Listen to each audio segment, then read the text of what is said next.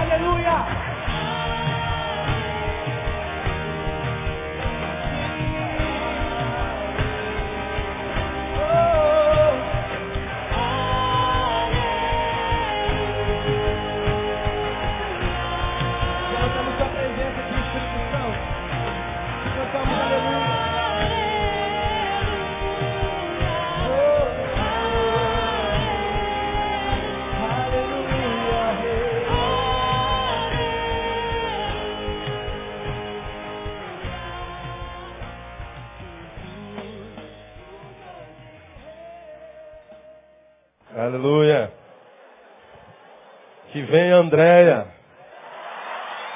Preparado. Aleluia.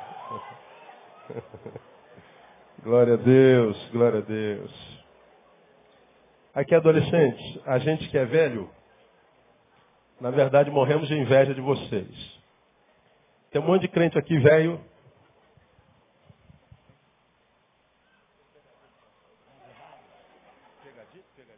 É, não, desculpa, pegadinha, pegadinha, é isso? Tem um monte de gente que escandalizado com, com o culto, com a igreja, mas é porque não foram adolescentes, não tiveram essa oportunidade. O garoto falou aqui o negócio certo, né? Gente, o pessoal indo para o baile, para se divertir, para ficar alegre, pode fazer tudo isso na igreja. Ah, nosso Deus, entre outras coisas, é um Deus muito divertido.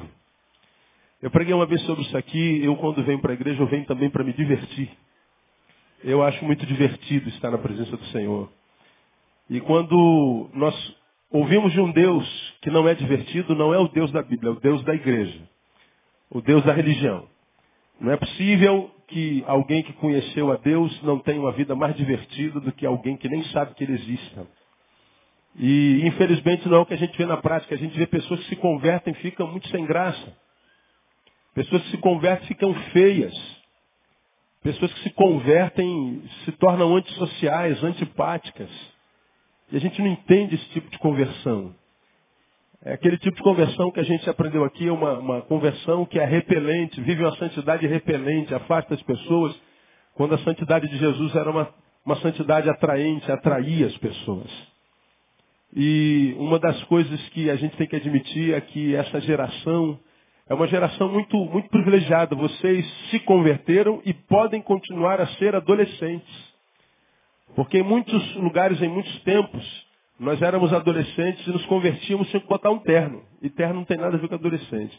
Nós nos convertíamos, não podíamos mais jogar futebol, não podíamos mais surfar, não podíamos mais andar de skate. Aí tinha que se comportar igual os velhos. Os velhos não viviam e a gente também não podia viver. Os velhos não sorriam e a gente também não pode sorrir. E isso não tem nada a ver com Jesus. A gente pode se converter adolescente, continua sendo adolescente. Quem se converte jovem continua jovem. E quem se converte velho continua velho. Só que o velho no Evangelho, a palavra a respeito dele diz o seguinte: os velhos terão sonhos, não morrem antes da morte chegar. Vai viver até o último dia, sonhando, sonhando, sonhando. E quanta gente né, no caminho, na igreja, morre antes da morte chegar. É uma tristeza, uma tristeza. E eu louvo a Deus pela liberdade que vocês têm de, de poder serem adolescentes. Valorizem isso. A maioria de vocês se converteu aqui, não conhece outras igrejas e não sabe como é por aí. E vocês não têm noção do quão privilégio, privilegiado vocês são em poder ser adolescentes. Porque ser adolescente de Deus é uma benção. Amém, amado?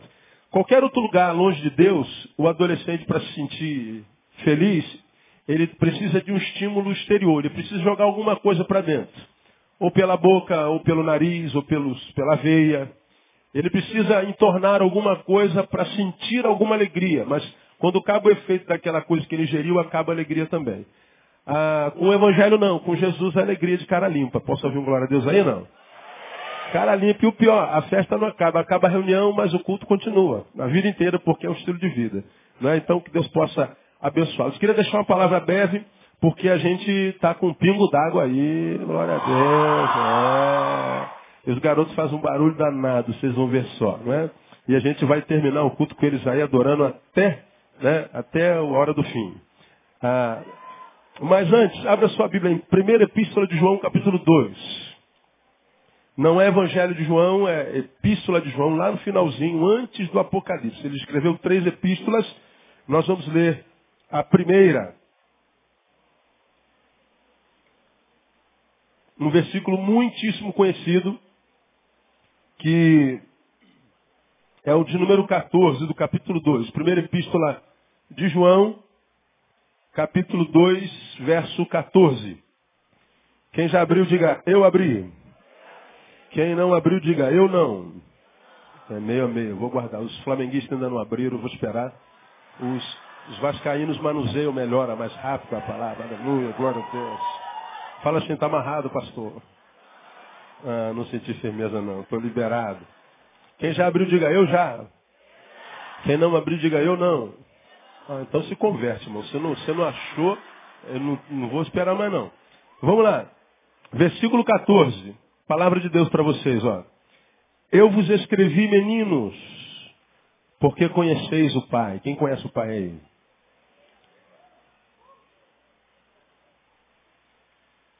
Eu vos escrevi pais, porque conheceis aquele que é desde o princípio. Eu vos escrevi jovens, porque sois fortes, e a palavra de Deus permanece em vós, e já vencestes o maligno. Amém, amado? Diga para alguém que está do seu lado, você já venceu o maligno, irmão, não vai vencer. Diga assim, eu já venci.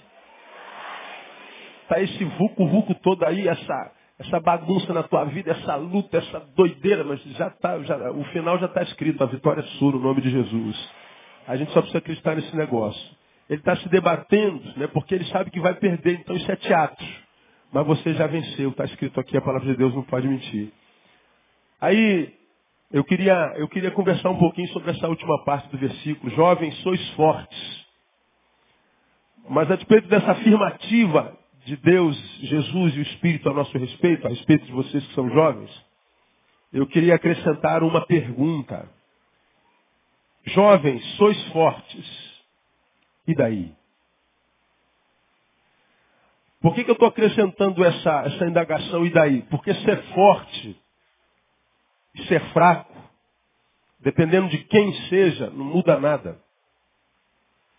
Ser forte pode não representar nada na vida de algumas pessoas, pode representar tudo na vida de outras pessoas. Eu posso ser forte e isso não dizer absolutamente nada em mim. Jovens sois fortes e a palavra de Deus habita em vós. Ora, e daí? A despeito de ser forte, eu posso transformar Deus num Deus insignificante. De um Deus que, a despeito de ser Deus, não significa nada e a sua presença e minha presença não muda em nada a minha qualidade de vida. Essa é a grande realidade que a gente vê no caminho. Eu prego muito sobre o que parece ser e o que é. Ah, no discurso nós somos uma coisa, na prática nós somos outra. Nos últimos anos, nós vimos a sociedade passar por muitas transformações. Especialistas dizem que na primeira década do século XXI aconteceram mais mudanças do que as primeiras cinco décadas do século XX. Nós mudamos mais em 10 anos do que em 50 anos do século passado. E mais, em 10 anos do século XXI, mudamos mais, tivemos e passamos, enquanto sociedade, por mais transformações do que todo o século XIX. houveram na sociedade em 10 anos mais transformações do que em 100 anos no século XIX. Nós somos uma sociedade mutante. Por isso o filme Mutantes faz tanto sucesso. É uma realidade. Nós somos seres mutantes. Nós somos seres que mudamos o tempo inteiro em todas as áreas, a área tecnológica que rege a, a, a, a transformação dessa sociedade é, é, é, é, muito veloz. A gente compra um celular e não dá tempo de conhecer o celular, já foi lançado outro novo. E a gente já não valoriza mais esse que nós compramos ontem porque saiu um novo e a gente está sempre atrás do novo, porque a gente tem sensação de que o novo traz algo novo para a nossa vida e nem sempre é verdade. E aí a gente nem aprendeu a conviver com esse aqui, mas já está de olho no outro. E quando o outro sai, aí sai um outro em seguida, a gente tem que estar tá mudando. Então a gama de informações é muito grande. A gente está processando uma informação, daqui a pouco tem outra informação. E a gente conheceu isso aqui pela metade, mas tem que conhecer isso aqui que conhece pela metade, porque tem que conhecer isso aqui pela metade. E nós vamos ficando é, é, uma geração que faz tudo pela metade.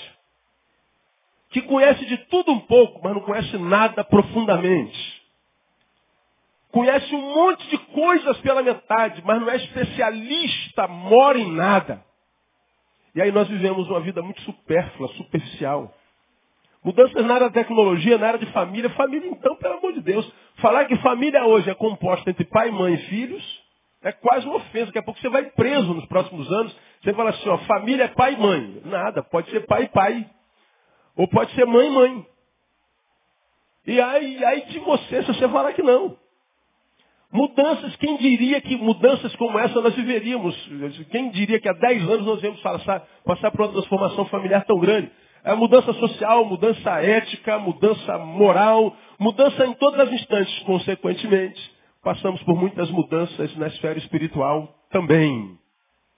E uma das, da, da, na, na, esfera espiritual, uma das transformações é, mais contundentes que ocorreram nesse tempo foi principalmente na forma como vemos Deus.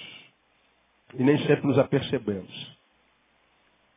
Nos últimos anos, Deus deixou de ser um Senhor a ser adorado e passou a ser um Senhor a ser explorada, explorado. Ele deixou de ser alguém a quem nós adorávamos, portanto era daqui para lá, e passou a ser um Deus a ser explorado, portanto de lá para cá. Ele deixou de ser Senhor, passou a ser servo. Eu deixei de servi-lo e fiz dele o meu servo, e ai de mim se ele não me servir. Eu o abandono e largo a sua igreja. E nós vemos isso acontecer o tempo inteiro. Então, a mudança aconteceu nessa esfera espiritual da relação com Deus, consequentemente na sua igreja. Nós, enquanto igreja, é, deixamos é, de ser alguém privilegiado por ser a sua esposa e passamos a ser uma esposa que lhe quer dar o golpe do baú. Já preguei sobre isso aqui. Uma noiva que se relaciona com o noivo só porque ele é rico. Só porque ele pode prosperar, só porque ele pode dar, só porque ele pode curar.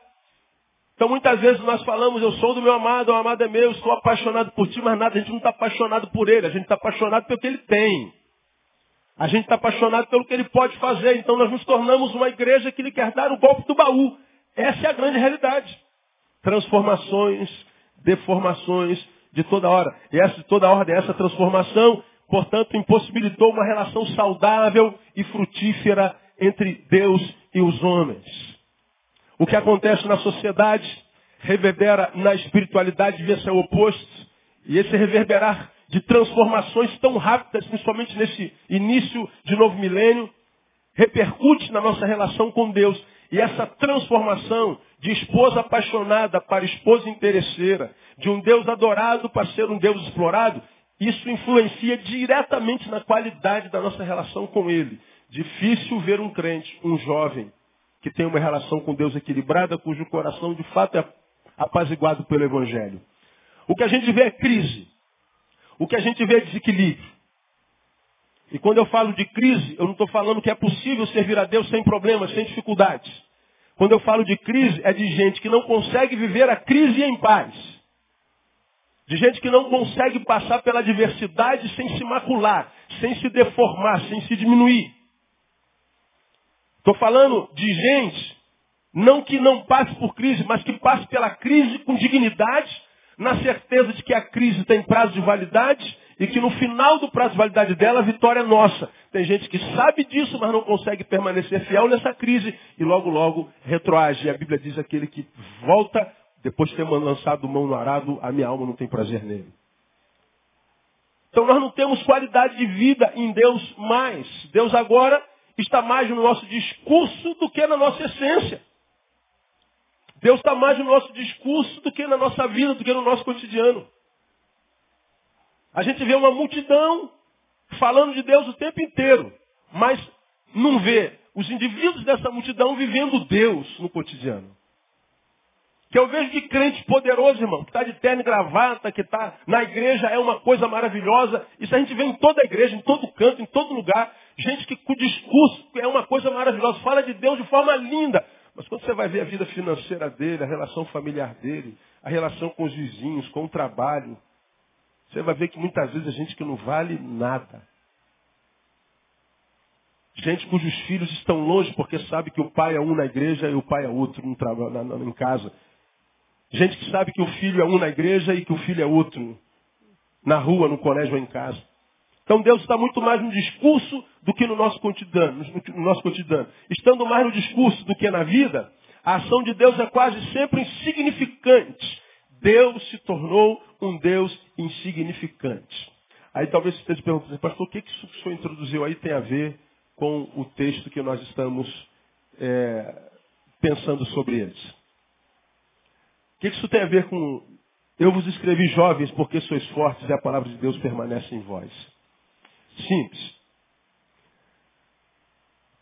Quando Deus diz, jovens, sois fortes, a palavra de Deus permanece em vós e já vencestes o maligno, isso é verdade. E se é uma verdade, ele não pode mentir, eu queria que você repetisse comigo. Diz assim, a juventude é uma questão de cabeça e não de cronologia. Então, se você é jovem, repita assim comigo. Eu sou jovem, a palavra de Deus habita em mim, e eu já venci o maligno. Uma vez mais, como quem crê no que está dizendo, vamos lá, eu sou jovem, a palavra de Deus habita em mim, e eu já venci o maligno. Agora pergunta para alguém que está do seu lado, é verdade isso? Não precisa responder. Não precisa responder. Cada um sabe da vida que vive diante de Deus.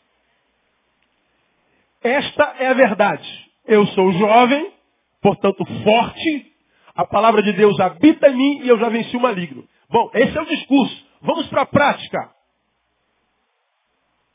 A juventude que nós conhecemos tem sido forte mesmo. São habitação da palavra de Deus de fato. Tem vencido o maligno? Bom, não sei. Ou sabemos. Na verdade, parece que não.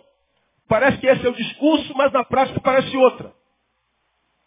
Preguei no ano passado no Congresso dos Adolescentes, falei, já citei sobre isso aqui, sobre a palavra dos semeadores, que diz que o semeador saiu a semear a santa palavra. E semeou em quatro corações, quatro solos. Em três, a palavra não vingou. Vingou num só.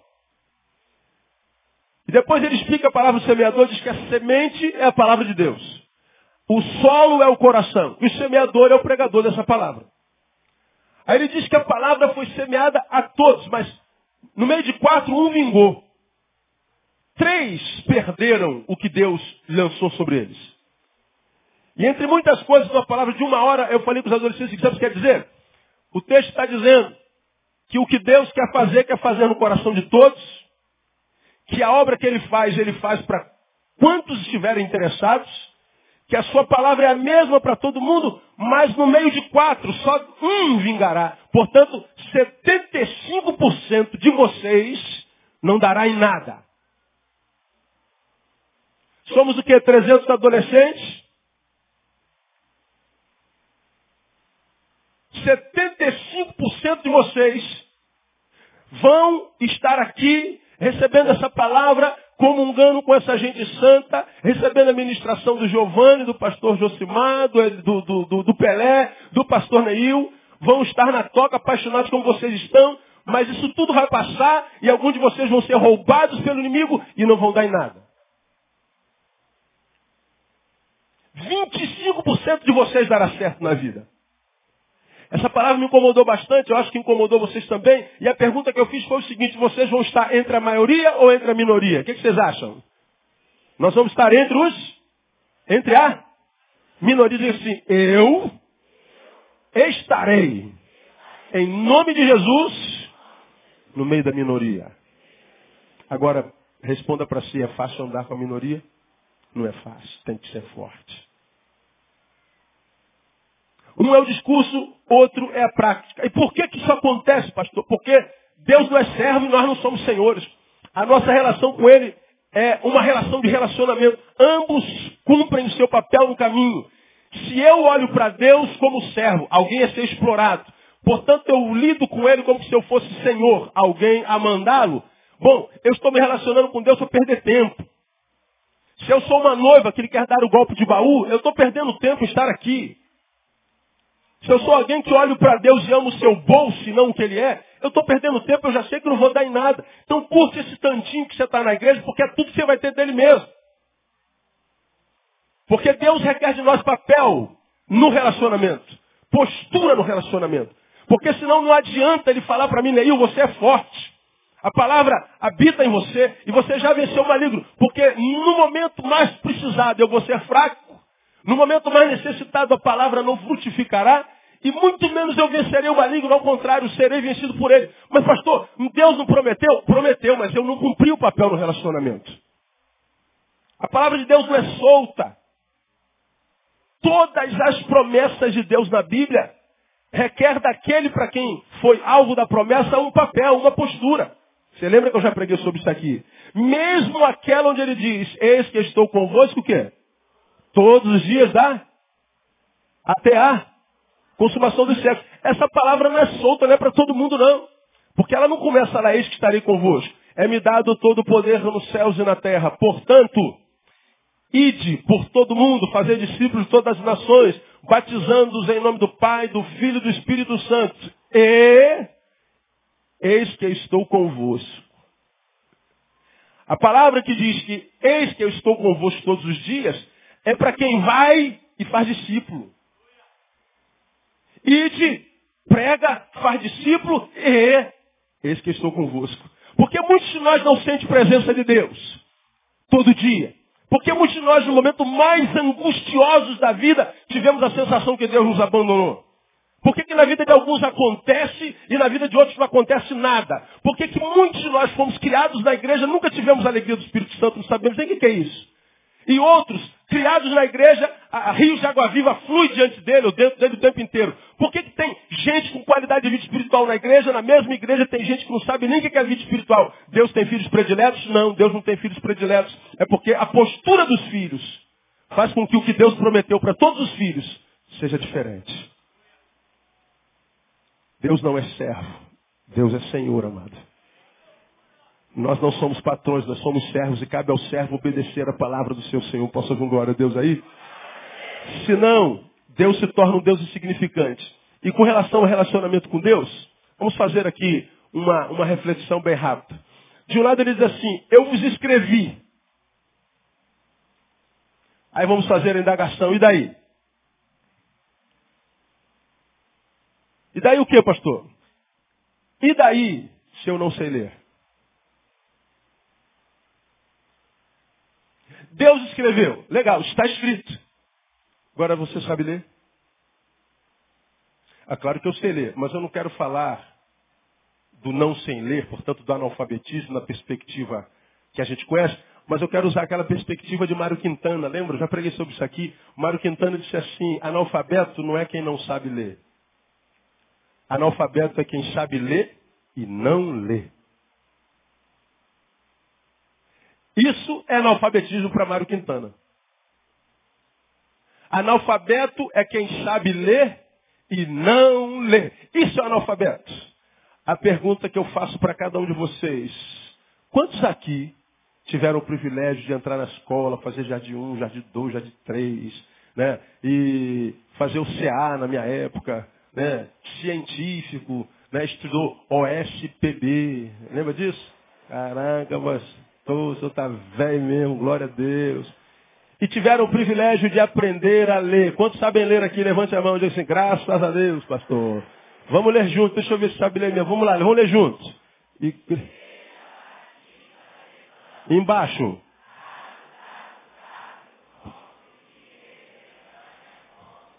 Parabéns, aplaudo o Senhor pela sua vida, você sabe ler. Glória a Deus. Muito bem, que você sabe ler, nós já sabemos a pergunta. Você lê o que Deus escreveu? Diga assim, fala, Jeová. Então não adianta Deus escrever, irmão. Se Deus escreveu e eu não leio, não interessa o que ele escreveu.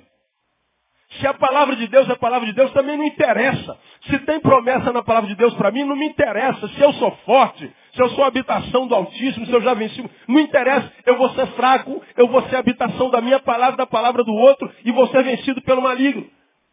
Quer saber se a palavra de Deus está influenciando você? É, é só você olhar para você e responder para si.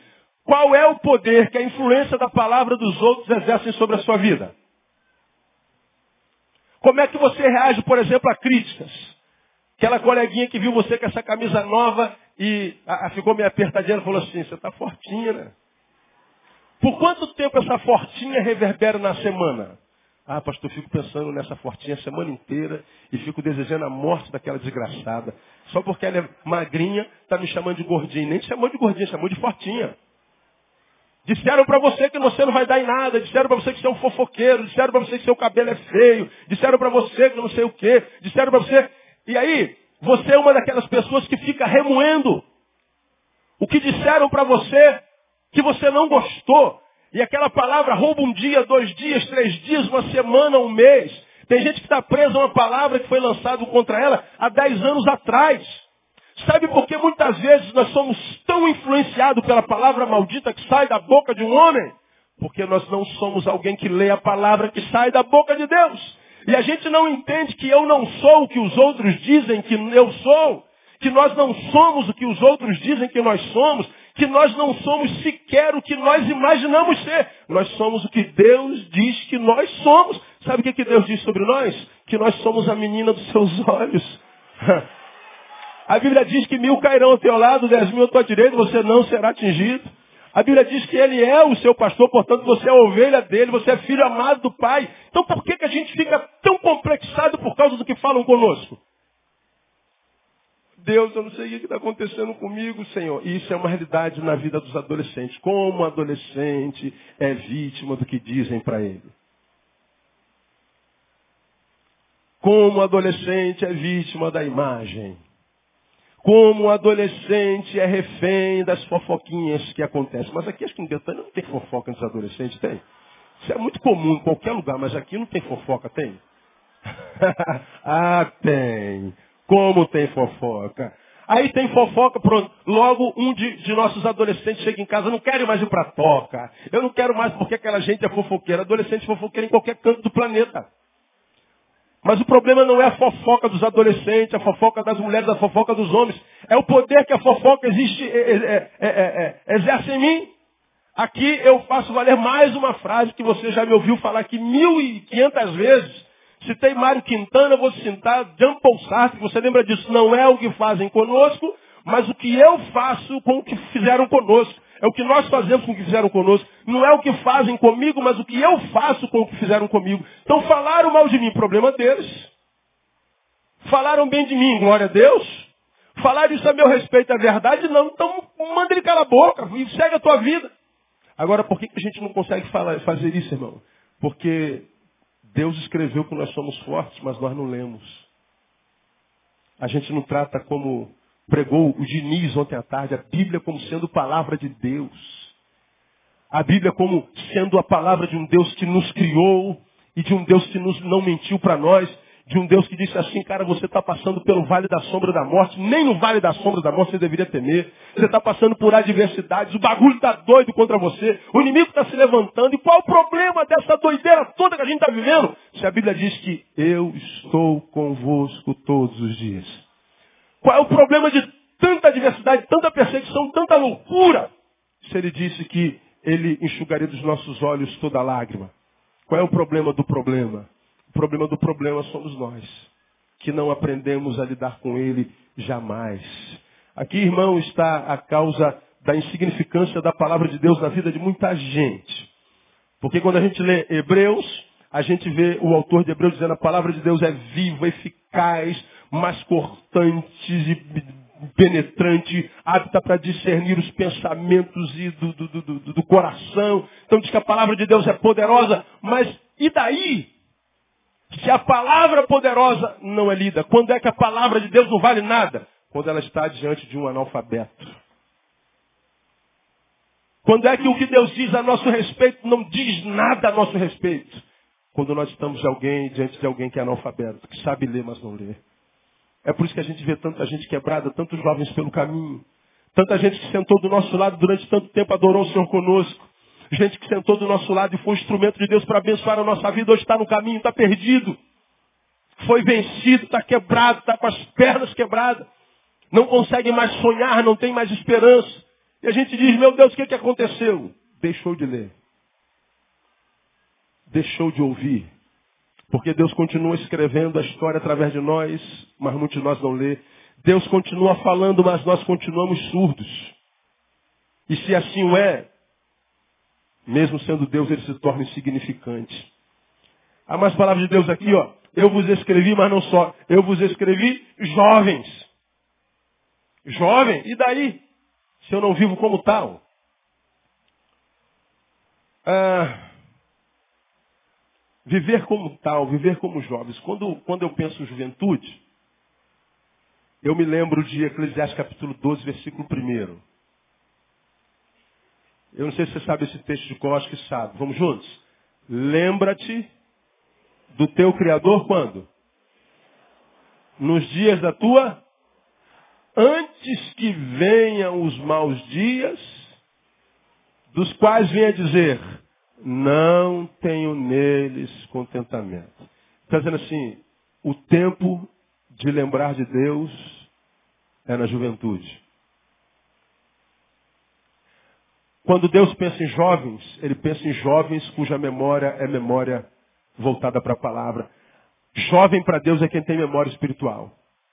Agora, pega a juventude que a gente conhece hoje. A juventude pensa em tudo. Se sobrar um tempo, pensa em Deus. A juventude pensa em tudo. Se sobrar um tempo, pensa no Espírito. A juventude pensa em tudo. Se sobrar um tempo, dá um tempo para Deus. E a gente não sabe por que, a nossa vida está exatamente como a nossa vida está. Juventude longe do Criador é juventude pela metade. Lembra que o nosso Deus é trino, Pai, Filho e Espírito Santo. Já preguei sobre isso aqui, portanto, se nós somos filhos dele, somos também trino, é quando eu creio. Nós somos um ser biopsíquico espiritual. Tem necessidades biológicas, tem necessidades psíquicas e tem necessidades espirituais. Quando eu me preocupo só com a minha necessidade biológica, pão e água. Quando eu me preocupo só com as minhas necessidades psíquicas, afetos. Mas não me preocupo com as minhas necessidades espirituais, eu estou vivendo a minha vida pela metade. Quem vive vida pela metade, não vive. Na cabeça de Deus, juventude é juventude que tem memória espiritual. Jovem para Deus é quem dá a Deus o primeiro lugar. Porque só quem dá a Deus o primeiro lugar na juventude tem a certeza de que quando o dia mal chegar, porque o dia mal chega para todo mundo, a gente não está nem aí para o dia mal, porque a gente sabe que dia mal ele só está de passagem. E isso é Bíblia, desde que a Bíblia é Bíblia, e a gente lembra também de Efésios capítulo 6, você lembra disso muito bem. Tomai toda a armadura de Deus, para que possais permanecer firmes quando? no dia mal. E havendo feito tudo, permanecer firme. Fala da bênção da permanência. Suportar o dia mal. Quem é que está preparado para o dia mal? Aquele que na juventude lembra de Deus, que na adolescência lembra de Deus. Então é muito legal como, como o menino falou aqui, quem ficou comendo daquele menino falou aqui, Felisberto. O Felisberto, não é? O Felisberto disse assim, pô, aqui a gente pode se divertir, aqui a gente pode se alegrar, aqui a gente pode paquerar, aqui a gente pode tudo. Olha, que bom. Se divertir é bom, se alegrar é bom e paquerar é melhor ainda. Posso ouvir um glória a Deus aí não? Então, mas não pode ser só isso. Beijar na boca é muito bom, mas vocês vão ter a vida inteira para beijar na boca. Então vai abraçar o Espírito Santo de Deus. E vai se preocupar em alimentar a tua alma. Vai se preocupar em manter uma relação com Ele no qual você possa se musculizar no Espírito. Para quando o dia mal chegar, você só pode chegar que eu estou de pé e preparado para você, dia mal. E você vai vencer, porque é promessa de Deus. Sois fortes e já vencestes o maligno. Diga assim para alguém que está do seu lado, pelo esquerdo. Não se esqueça, ele já está vencido. Diga para ele. Não se esqueça disso. Agora, geralmente a juventude só pensa em beijar na boca. Beijar na boca é bom, nós vamos ter a vida inteira para fazer isso. E muitas vezes, porque quer beijar na boca, não pega na palavra, não desenvolve comunhão, não se fortalece no espírito. E porque não se fortalece no espírito, nem beijo na boca traz saúde ou alegria para a vida. Temos visto muitos jovens que não têm conseguido viver uma vida que vale a pena ser vivida. Porque é jovem, mas não vive como jovem que, que, que, que cuja palavra fala. E aqui eu cito, o Giovanni falou do jornalzinho da, da, da, da comunidade, e a Tatiana pediu uma frase para botar no jornalzinho, e eu botei essa frase aqui. Adolescente, uma realização do sonho de Deus ou um objeto de consumo dessa geração? Do que querem que sejamos ao que verdadeiramente somos. Isso é personalidade. Na fase de vocês, vocês têm que descobrir o que são e têm que ser o que devem ser. Ou vocês vão ser um sonho um, do coração de Deus, ou vocês vão ser um objeto de consumo dessa geração.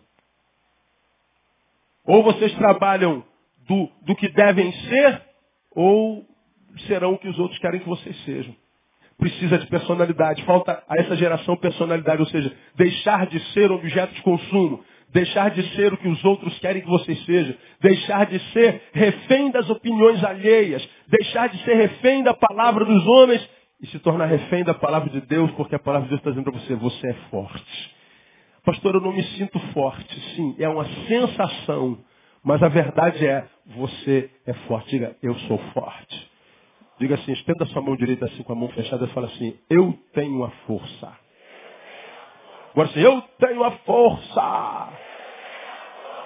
Fala, de Deus. É, diga irmão que está do seu lado, acredita nisso, irmão. Não é He-Man, não. É de Deus. É de Deus. Meu irmão, e, e a gente precisa acreditar nesse negócio. A gente precisa acreditar nesse negócio. Eu vos escrevi jovens porque sois fortes. E daí, pastor, eu tenho me entregado sem lutas. Eu tenho me sentido tão fraco. Como quem diz que adianta ser forte se eu não tenho disposição para lutar? Que, que adianta eu ser forte se eu não tenho sabedoria para lutar? Ou seja, eu preciso saber quem é de fato meu verdadeiro inimigo. Mais do que buscar estratégia para lutar, eu tenho que saber quem é meu verdadeiro inimigo. Por que, pastor? Posso explicar para você, já estou terminando. Vamos imaginar, e se eu não me engano já preguei sobre isso aqui, se não aqui em algum lugar, que vamos imaginar que eu tenha várias armas aqui à minha disposição.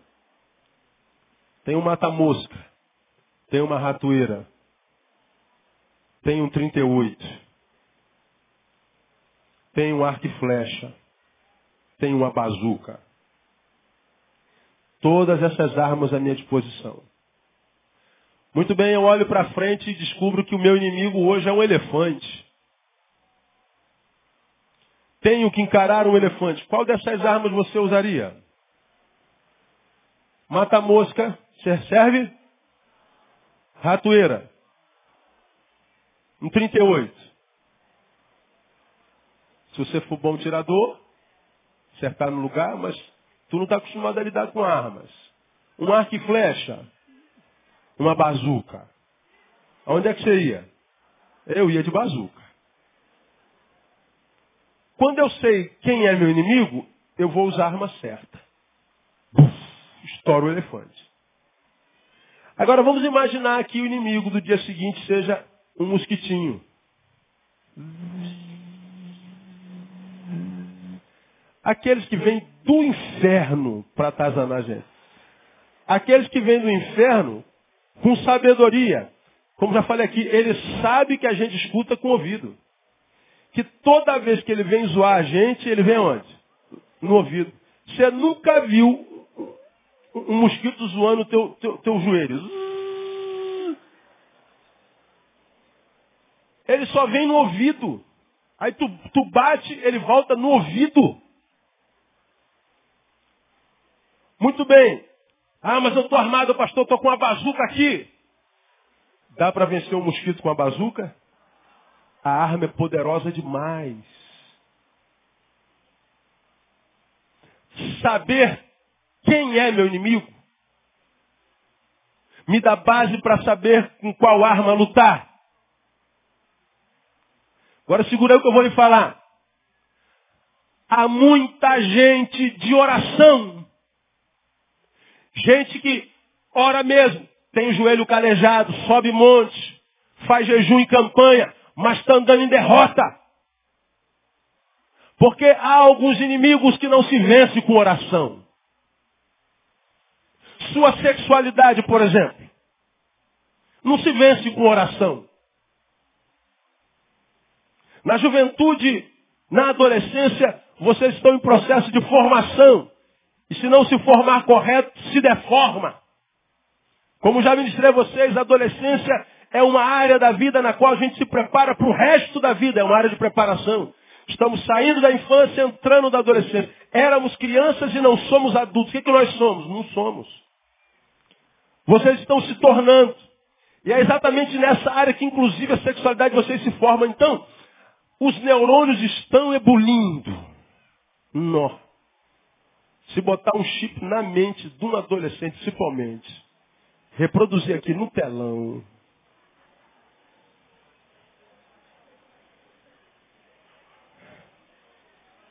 A gente vai ver um monte de anjinho de asas. Trono de Deus. Fome espiritual. Como é que você sabe disso, pastor? Eu já fui adolescente. Outro dia eu era adolescente. E além de ter sido adolescente ontem, eu não costumo espiritualizar as coisas. Não costumo dizer, ore, irmão, que você vai vencer o que faz no banheiro. Suba ao monte. Faz jejum, campanha. Que nossos filhos chegam aos 12 e ficam passando mais tempo no banheiro. E a gente não sabe por quê, porque o cocô aumentou? Não, não. Não aumentou não. É o mesmo tamanho, o mesmo peso, a mesma coisa. Agora, a gente espiritualiza tudo, meu filho, você tem que orar porque o papai venceu orando mentira. Se teu pai falou que venceu orando mentira. Se a sua mãe falou que venceu orando mentira. Hoje ela é essa santa rona porque foi a religião que transformou ela nisso. Mas essa capa toda de religiosidade, isso é só uma capa. Na essência é outra coisa. Sexualidade, a Bíblia ensina como vencer. Fugir. É disciplina. É mortificar a carne. Isso é disciplina. É escolher quem você quer ser para o marido, para a esposa. É escolher o que, que você quer ser daqui para frente, para o resto da vida. Não é oração. Também, por exemplo, para nós que somos casados, não se vence problema conjugal com oração. Estou aqui discutindo com a minha mulher, meta a mão na cara dela e ah, vou embora. Aí eu vou para o quarto, ó Deus, ajuda-nos a restaurar o nosso casamento. Quebranta o nosso. Para de palhaçada, irmão. Você tem que ir lá e pedir perdão. Você tem que ir lá e se humilhar. Você tem que ir lá e desfazer o laço que você fez e deu. É humilhação, é quebrantamento. Não foi macho para bater? Seja macho para pedir perdão. Porque para bater não precisa ser macho. Basta ser um tolo refém de sentimentos. Para pedir perdão é que tem que ser macho.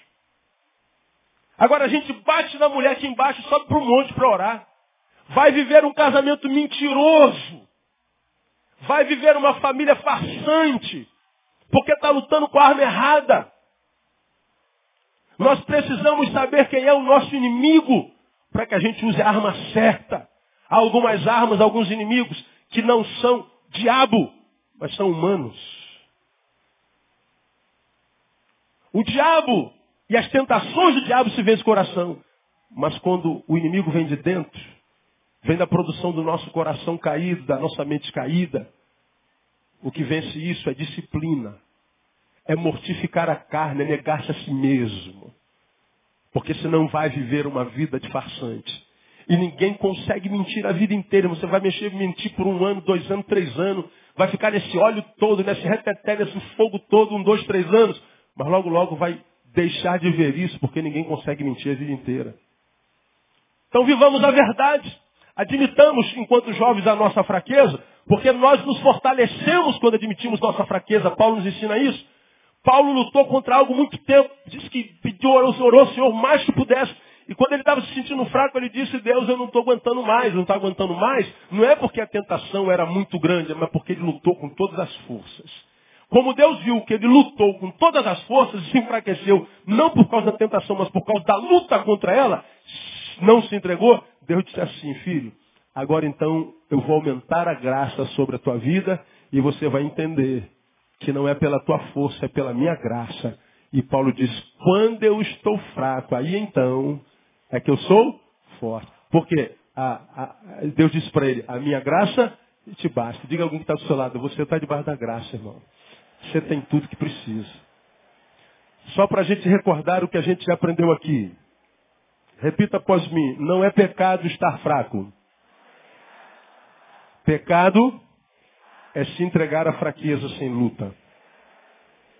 Está se sentindo fraco, irmão? Tô, lute contra essa fraqueza. Lute. Lute até parecer que você vai morrer. E quando você estiver sentindo aquela sensação de morte, fique tranquilo. Ele vai se levantar e vai te dar vitória no nome de Jesus. Jó viveu a, a, o seu dilema nessa perspectiva. Eu sei que o meu redentor vive. Eu estou morrendo, mas eu sei que o meu redentor vive por si, se levantará por terra e me dará vitória. E deu a vitória no nome de Jesus. Eu vos escrevi jovens porque sois fortes e vou terminar. Eu vos escrevi jovens porque sois fortes. A palavra de Deus habita em vós e já vencestes o maligno. E daí, se eu não paro em casa? Terminei. A palavra de Deus habita onde? Diga, em mim. Diga, em mim. Diga para alguém do seu lado, Deus, a palavra habita em ti. Diga, habita em mim. Pois é, ele habita, mas eu não paro em casa. A palavra de Deus está em mim, mas eu não. Eu estou sempre lá de fora. Eu estou sempre voltado para o lado de fora. Eu estou sempre com os olhos para o lado de fora. Eu nunca estou em casa, eu nunca estou em mim. Vem daquele livro do padre Fábio de Mello, que eu já recomendei aqui. Ele escreveu um livro chamado Quem Me Roubou de Mim. Alguns ficaram escandalizados porque eu indiquei o livro de um padre. Mas ele escandaliza com tudo que eu faço, então não estou nem aí. Ah, meu Deus, ele indicou um livro de um padre. Irmão, escute esse padre. Bota lá no YouTube uma palavra de padre Fábio de Mello quando ele fala sobre perdão. Ouve lá o moleque, você vê uma coisa. Você vai descobrir que Deus não usa só a batista, não. Eu posso não ouvir o que ele prega como doutrina, posso não crer da forma como ele crê em algumas doutrinas da Bíblia, mas que Deus tem usado esse cara tem.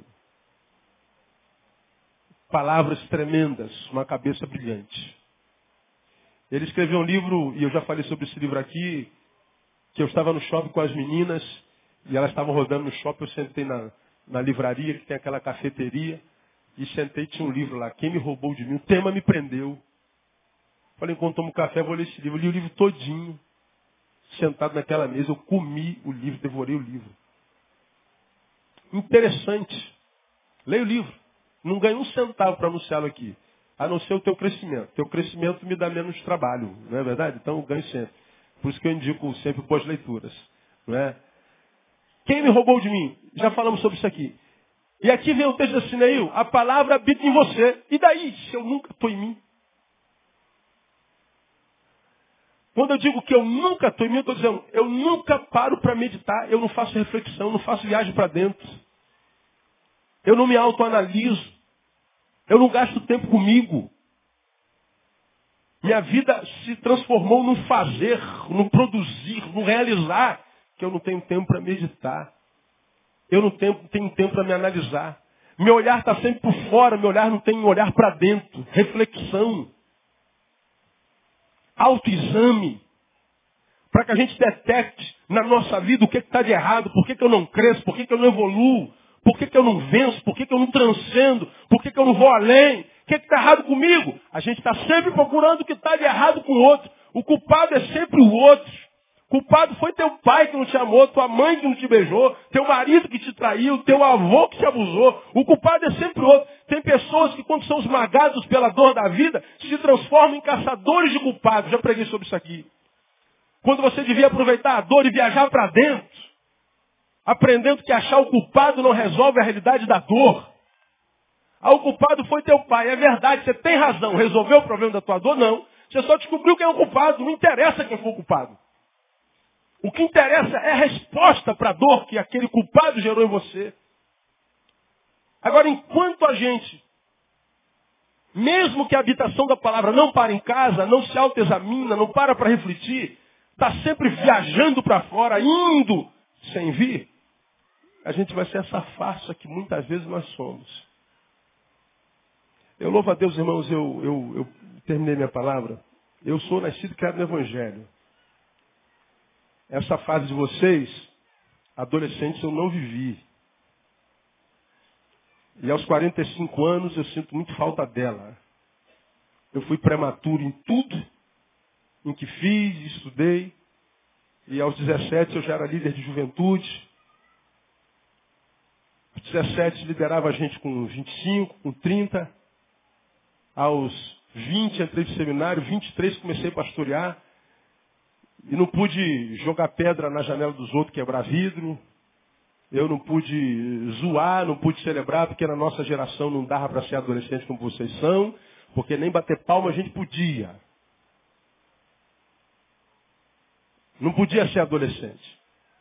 E precoce, igreja pequena, nós pulamos essa etapa. E as etapas não podem ser puladas na vida. A vida vai nos cobrar isso. De pé estou pela misericórdia de Deus, porque essa fase é a mais importante, mais importante da vida. Agora, uma vez que vocês têm a oportunidade de viver essa fase, vivam-na com toda a intensidade, mas viver com intensidade é, quando tiver que ir, vá e celebre, mas não se esqueça de separar um tempo para vir para dentro, para gastar consigo. Porque, como diria Augusto Cury, o abandono que os outros imprimem a nós, esse abandono é suportável, mas quando nós nos abandonamos, esse abandono é insuportável. Você pode ser abandonado pelo teu pai, pela tua mãe, pelo teu amigo, pela tua namorada. Isso acontece. Mas você não pode se abandonar. Ao ponto de ver que você está se desviando do caminho, de que você está recebendo influências que te levam para longe de Deus, de perceber que há amizades que estão roubando você de si, que estão roubando você da palavra, que estão roubando você do, da comunhão. Ora, não se abandone na mão dessa gente. Quando você perceber que o desânimo está te roubando da palavra, quando você perceber que o desânimo está te roubando do joelho no chão, quando você perceber que há uma personalidade crescendo em você, que está tendo primazia sobre a tua vida, essa primazia é de uma personalidade que não te aproxima de Deus, não se abandone na mão dessa personalidade. Porque essas personalidades crescem em nós o tempo inteiro. Não há um dia, mesmo sendo pastor há 21 anos, que um Neil dentro de mim diga para mim, pô, cara, não lê a Bíblia hoje não. Pô, Neil, você está cansado, vai para a igreja. Não atende gente hoje não, cara. Você está desesperado e cansado. Manda essa gente se catar, essa gente não cresce nunca. Como quem diz, não cumpre a missão. Não, missão existe para ser cumprida. E a gente precisa discernir as vozes que habitam dentro de nós. Precisamos discernir as personalidades que tentam pulular e contaminar o meu eu, o eu que eu sou no coração de Deus. E quando essas personalidades quiserem dominar a minha vida, não se abandone. Por isso que a gente tem que estar viajando para dentro de quando em vez. Senão a gente se transforma num ser que nós não somos. E se a gente for o que a gente não é, mesmo que nós sejamos a pessoa mais bem-sucedida do mundo, nós não seremos felizes. Simplesmente porque não somos quem somos. Sejam quem vocês são. E no coração de Deus vocês são muito mais do que vencedores. Eu vos escrevi jovens porque sois fortes. A palavra de Deus habita em vós e já vencestes o maligno. Quando o maligno vier com graça, fantasiado de gigante, diga assim, não vem não que eu te conheço. Você não é isso tudo que está pensando ser. Eu te conheço. Ele está rugindo como um tigre, mas você encara na força do Espírito, ele se transforma num gatinho. E ele bate retirada no nome de Jesus. Que seja assim na tua vida, na prática, para a glória de Deus, para o bem-estar de ti mesmo. Amém? Vamos aplaudir o Senhor.